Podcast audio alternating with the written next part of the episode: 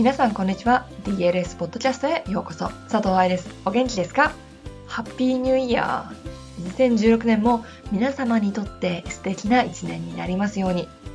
今日のポッドキャストでは2016年の DLS についてお話ししながら今年の抱負と流れをちょっとお話ししようと思ってます。全てがうまくいけば今日は1月1日。私は飛行機が遅れてなければ成田に着いてるはずです。寒い寒いと文句を言いながらそして家族にはまた一回りなんかデブになったねなんて言われながら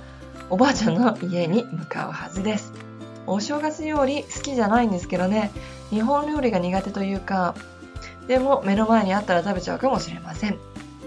そして1月3日からバレエ講習会が始まります。留学したいと思ってる人や体がなまりたくない帰国中のダンサーなどが集まったバレエ講習会では本当に文字通り朝から踊り続けます。レッスン風景を見てみたい人は見学チケットがありますからぜひ遊びに来てください。場所は目黒のピースオブモダンダンススタジオ最寄り駅は専属駅もしくは西小山駅になります。1月7日はバレエ発表会。皆さんの応援が必要な場所です。お友達を誘ってバレエを見に来てください。いつもだとバレエを見るイコール舞台を見るってことでしょ？チケットは高いし遠いから表情とかが見えないしあんまりバレエを知らない人だと何をやってるのかよくわかんないし。だけれどこの発表会は無料のイベントでスタジオでこの講習会で勉強したことを発表します。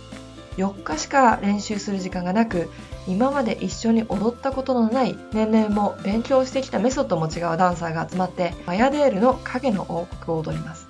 揃って踊ることが難しいコールドバレエを4日間でどこまで合わせられるのか私も心配だったりします。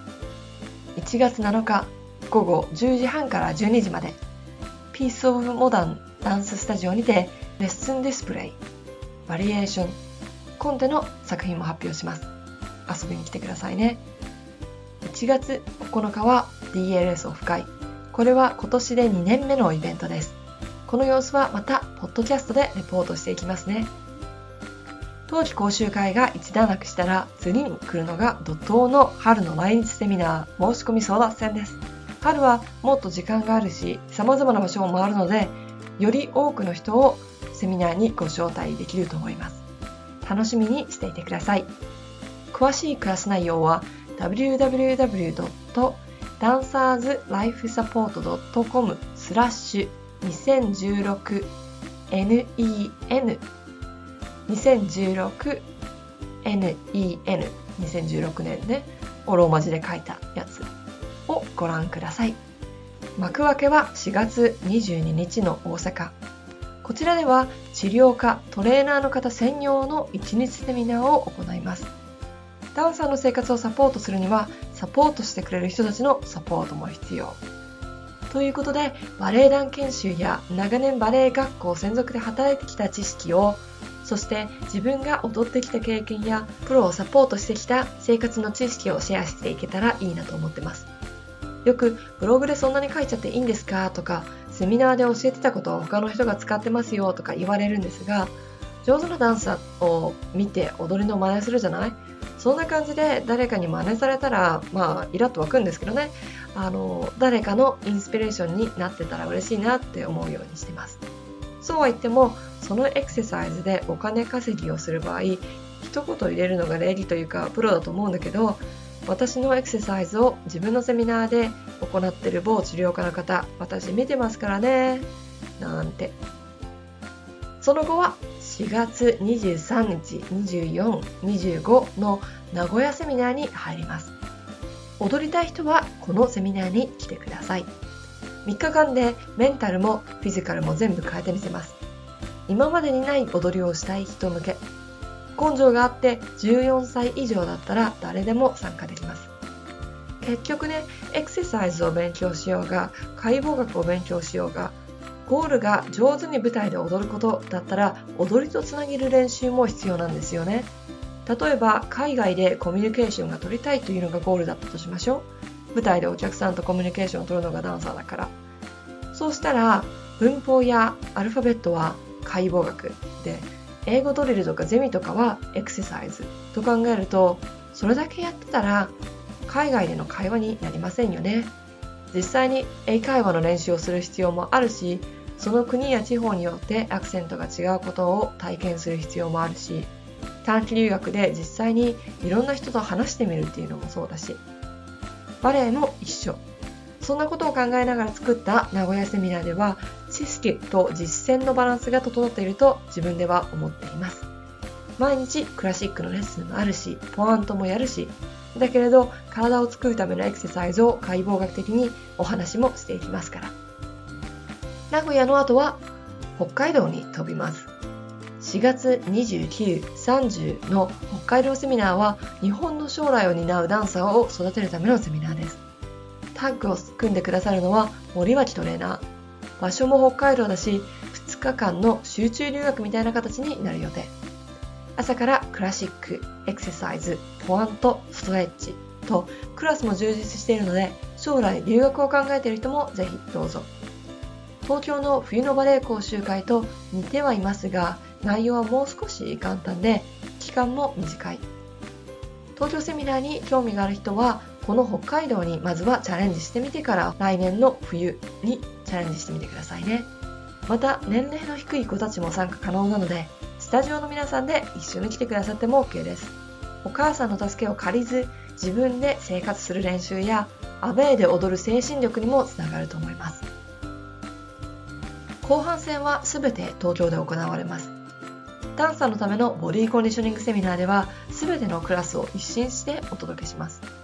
エクササイズも厳選し一つ一つのエクササイズを分析応用そして体の癖に合わせていきます。ダンサーはもちろん治療家トレーナーさんはダンサーのためのエクササイズのアイディアになるかもしれませんしバレエ教師の皆さんは生徒さんに安心して与えることのできるエクササイズをご紹介しますから楽しみにしていてください。同時開催の教師のためのバレエ解剖学講座これはもう紹介いらないですよね。今回はマスタークラスがモジュール1と2両方とも行われます。マスタークラスはいわば解剖学をレッスンで応用してみる現場。講座で勉強し頭に入っていると思う内容を実際にレッスンで使って復習します。冬のモジュールマスタークラスではフォーカスは骨盤でしたが春では腹筋とコアを見ていきます。そうマスタークラスは毎回フォーカスする部分が違うのです。モジュール2ではターンアートがフォーカス。知識だけじゃなくレッスンで使える解剖学を目指しましょう。5月6日は新体操コーチのためのセミナーを行います。新体操選手の必要なバレエレッスンはバレエダンサーのバレエレッスンと違います。だって目的が違うから。だけれどバレエの基本は必要なわけでそんなバレエレッスンを新体操の動き目的傾向と合わせてみていきます。実際に選手を1人引率できることになっているので彼女をモデルとして指導に使えるバーレッスンを考えていきましょう。午後からは今回初おろしとなる教師のためのバレエ解剖学講座モジュール3を行います。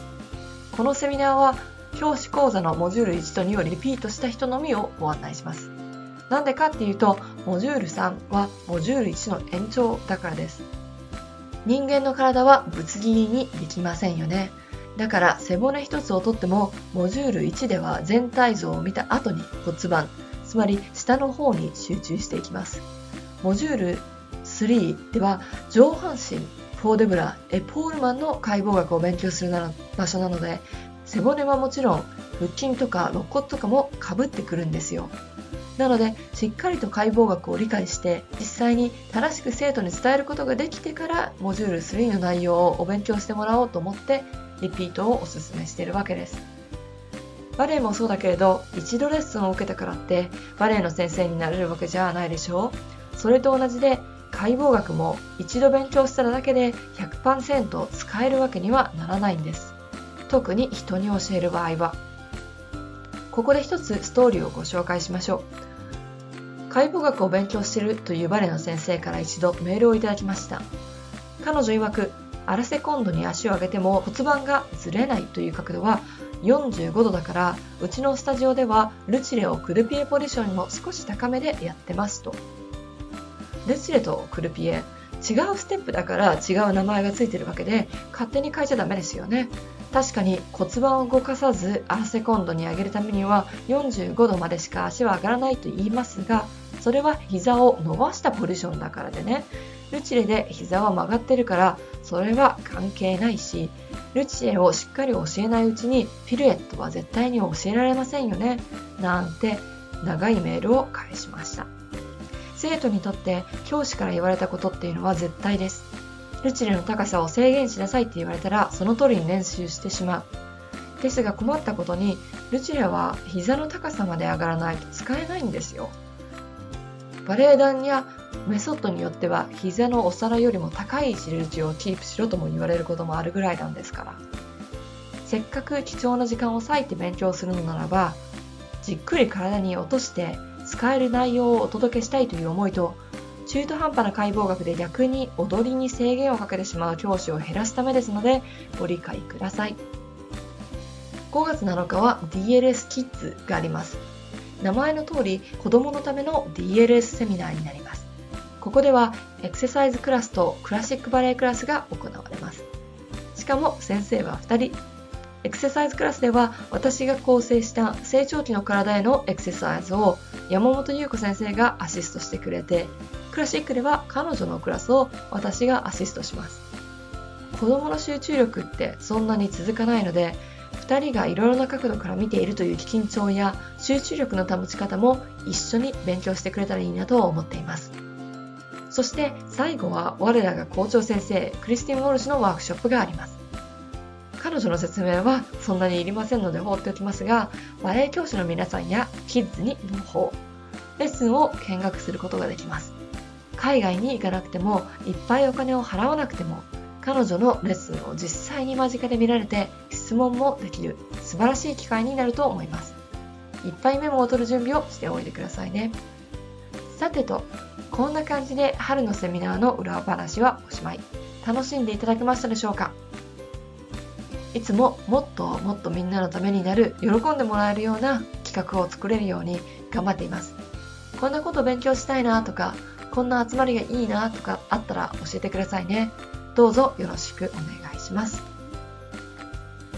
皆さんの声を聞いて2016年は教師のための講座でオンラインコースも作り始めました教師の皆さんっていうのは大体家族もいたり一人でスタジオを経営していることがあってそんなに毎回セミナーに来れなかったりするんですよね。なので自分のお家で自分の店舗で勉強できるプログラムを作っています。そちらもお楽しみに。2016年最初のポッドキャストはこれで終わりです。毎回来日の企画を立てるときワクワクしすぎて眠れなくなることがあります。今回もそう。そんなワクワクが皆さんにも届きますように。そしてワクワクな一年になりますように。講習会参加者の皆さんは2日後に、発表会オフ会参加者の方々はあと1週間弱で実際にお会いできるのを楽しみにしています。ハッピーランシング佐藤愛でした。